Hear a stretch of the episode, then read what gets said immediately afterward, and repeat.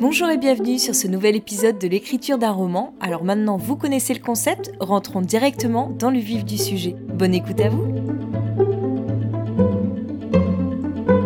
lundi 17 août 2020. Donc là, je viens de commencer la relecture de mon texte. J'ai passé une petite heure avant ça à travailler sur euh, les répétitions. Donc j'ai repris le document où j'ai noté un peu toutes mes répétitions. C'est comme ça que je vais procéder les prochains jours. Je vais faire une heure de travail sur mon vocabulaire, sur euh, la tournure des phrases et ensuite je passerai à la relecture. Comme ça, ça m'évite pendant la relecture de m'attarder sur ça, ce qui un peu interférerait euh, dans la lecture en gros. Vaut mieux que j'ai un temps réservé pour ça, mais ne pas faire que ça parce que c'est un peu fastidieux et qu'en même temps je relise mon texte. Donc là, dans la relecture, je repère d'autres répétitions. Il y a le mot peur, par exemple, qui vient. Le mot apaisé, j'ai l'impression que j'utilise pas mal aussi. Le mot pression que j'ai ajouté à ma liste. J'ai pu changer quelques phrases ce matin déjà. Donc j'ai un peu euh, baissé mon nombre de mots-cœurs, j'ai mis d'autres phrases à la place, donc ça c'est bien. Et là, j'ai fait le calcul. En l'espace d'une heure, j'ai relu 14 pages.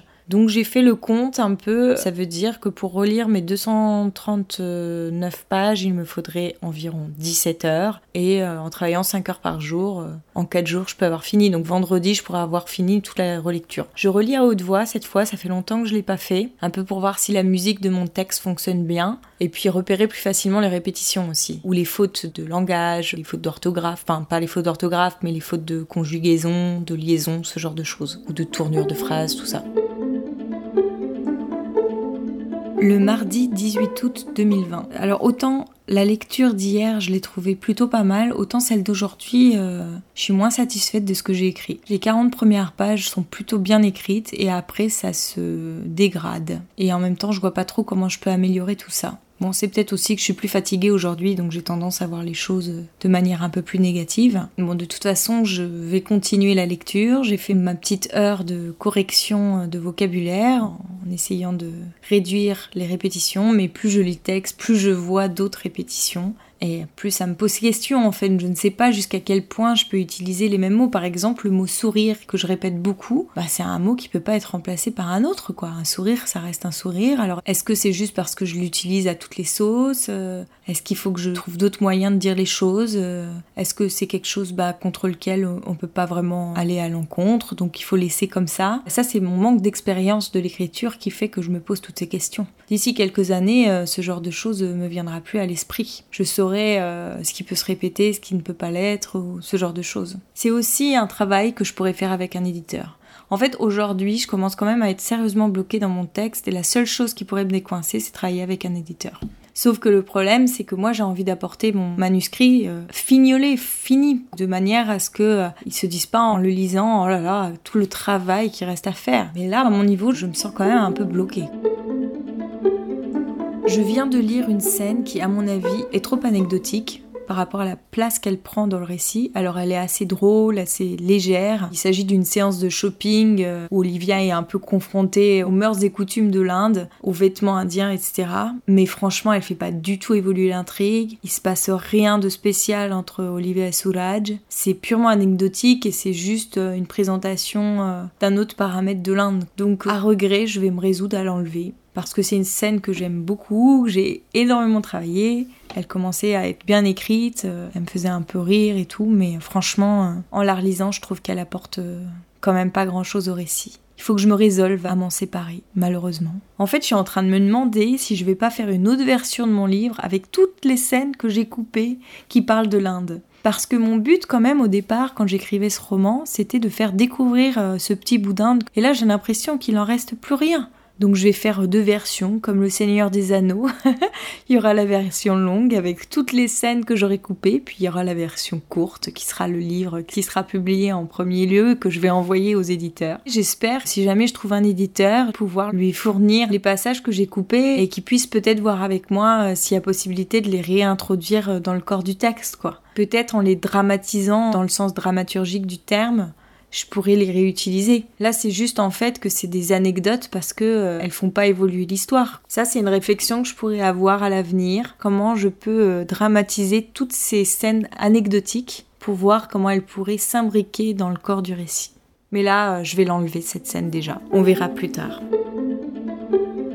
Avec cette relecture, ce qui est pas mal, c'est que je réduis pas mal le texte à nouveau, et donc euh, je suis passée à 637 000 caractères. Non, 632 000, pardon. Ça se réduit petit à petit, peut-être que ça va m'éviter de supprimer euh, les scènes de la fin pour le concours c'est pas mal de lire comme ça assez vite. Ça me permet vraiment de plonger dans l'ambiance. Je me rends compte euh, que des fois, en fait, j'ai tendance à développer une même idée, mais de manière différente. Et j'ai toujours du mal à choisir parce que dans les deux côtés, euh, je trouve que c'est bien écrit, mais pas de la même manière. Et donc, j'ai du mal à choisir euh, l'un ou l'autre. Je me donne toujours une excuse pour laisser un peu les deux, mais je sais que c'est pas une bonne idée quoi. Après ça, il va falloir que je relise tous les petits astérisques au niveau des traductions que j'ai faites qui sont en note de bas de page pour vérifier que c'est du bon français, que c'est bien écrit, etc. Parce qu'en fait, tous mes dialogues sont en anglais et puis bah je lis pas les notes de bas de page parce que je sais ce qu'ils disent. C'est quand même de l'anglais hyper simple, donc euh, voilà. Bon, je suis moins euh, emballée qu'hier hein, à la lecture du texte. Ça a tendance à être un peu plus cliché, comment je décris les choses, etc. je me rends compte par rapport à la bêta lecture que je suis en train de lire où je trouve que c'est très très cliché et en fait euh, moi j'écris un peu les choses de la même manière donc euh,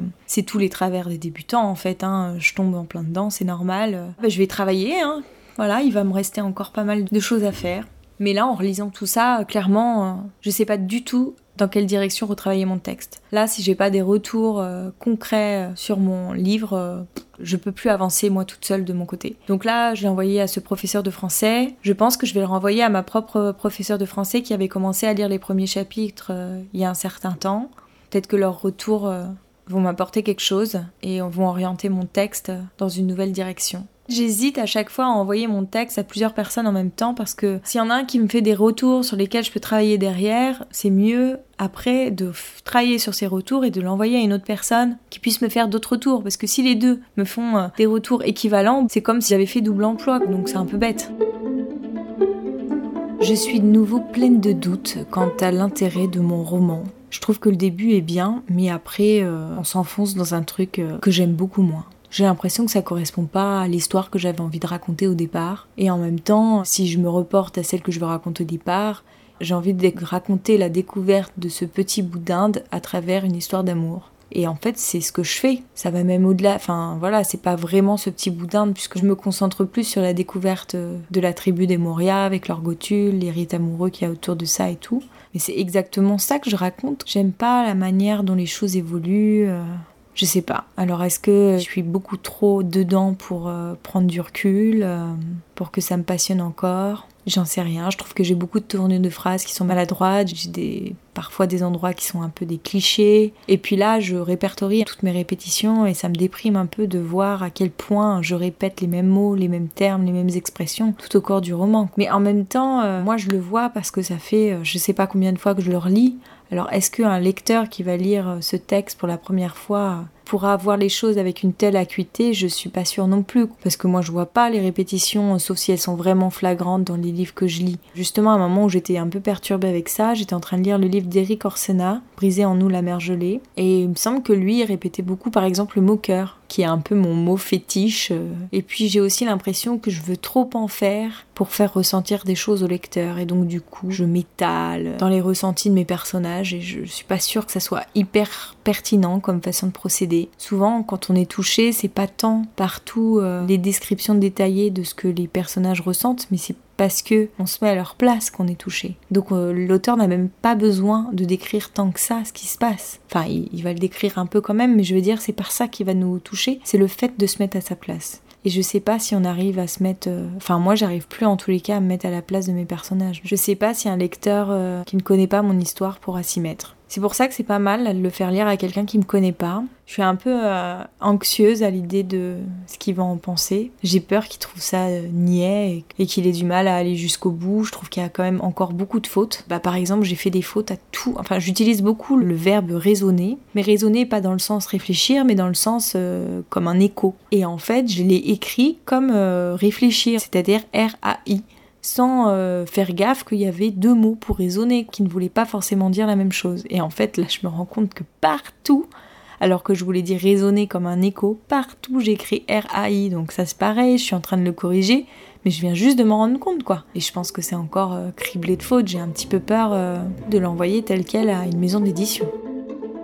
C'est tout pour aujourd'hui, j'espère que l'épisode vous a plu. Si c'est le cas, rendez-vous la semaine prochaine, dès lundi. En attendant, n'hésitez pas à vous abonner au podcast, à le partager autour de vous et à me le faire savoir. Pour cela, retrouvez-moi sur Instagram sous le nom d'Aurélie Horner où je serai ravie d'échanger avec vous. Bon week-end à tous et à bientôt